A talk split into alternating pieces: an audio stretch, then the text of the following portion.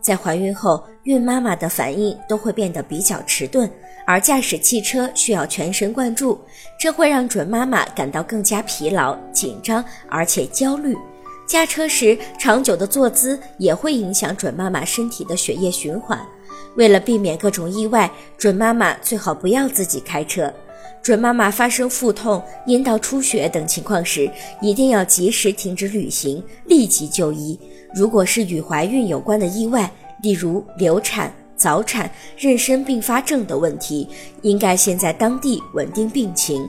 陪同的家属可以请妇产科医师协助，与当地医疗机构联系，视病情来决定留在当地或者转回本地治疗。如果准妈妈在国外旅游时发生意外，家属可以请当地卫生机构或者外交机关协助处理。